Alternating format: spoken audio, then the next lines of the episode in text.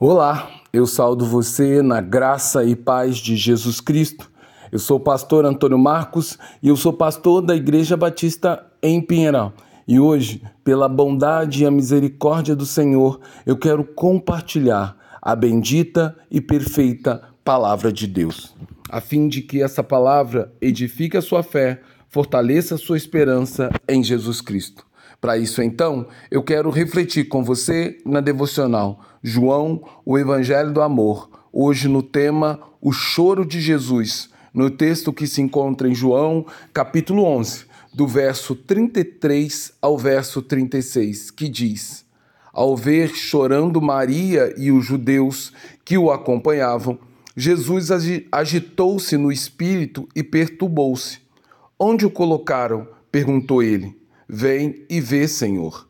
Responderam eles. Jesus então chorou. Os judeus disseram: Vejam como ele o amava.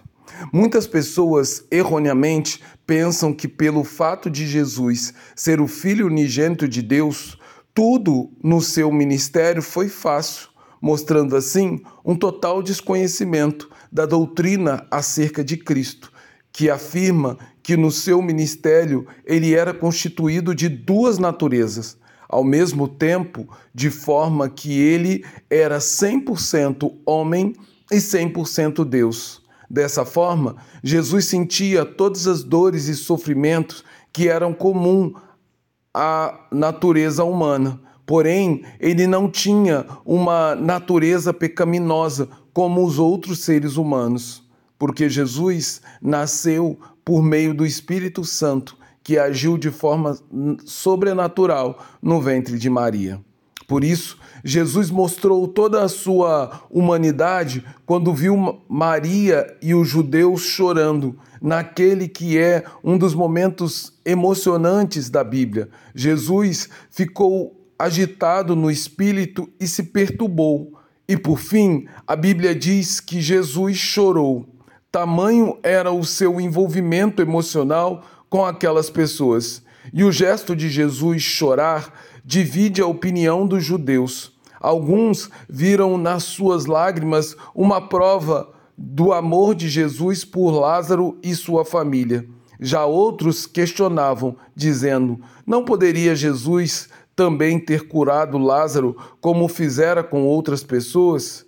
E ainda hoje, esse relato do Evangelho de João divide opinião e muitos perguntam: por que Jesus se agitou em espírito e chorou se ele sabia que em pouco tempo ressuscitaria Lázaro dentre os mortos? A resposta para todas essas perguntas está exatamente na natureza dupla de Jesus, que, como homem, sentia a grande dor que a morte causou na humanidade e como Deus lamentava profundamente o resultado amargo que o pecado, que é a desobediência à vontade de Deus, causava dentre os homens, fazendo perecer e morrer aqueles que no princípio foram criados à imagem e semelhança de Deus para viver eternamente. Assim, o choro de Jesus era uma profunda manifestação de tristeza e lamento por aquilo que o pecado produziu no meio da humanidade morte. No entanto, na ressurreição de Lázaro, Jesus também iria mostrar que o seu poder era capaz de reverter o efeito nocivo do pecado na humanidade, trazendo vida e ressurreição a aqueles que estavam condenados à morte, porque o salário do pecado é a morte. Portanto, com essa história, tomamos conhecimento de quanto os nossos pecados e transgressões entristecem o coração de Deus, porque eles trazem morte e dor àquilo que Deus criou para ter vida e vida em abundância.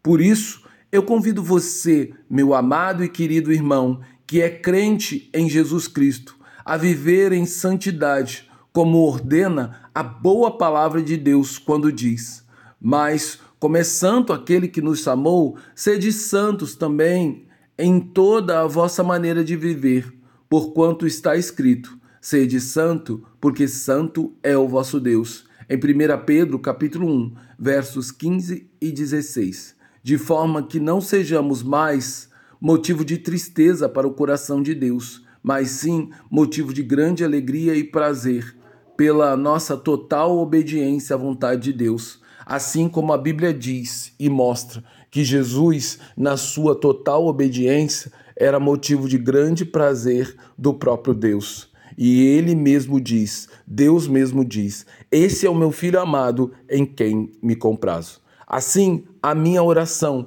é que sejamos cada vez mais santificados pelo poder do Espírito Santo de Deus que age dentro de nós, para que vivamos uma vida que não traga tristeza ao coração de Deus, mas sim que traga a mais pura alegria por meio de nossa obediência. Em nome e por amor de Jesus Cristo. Amém.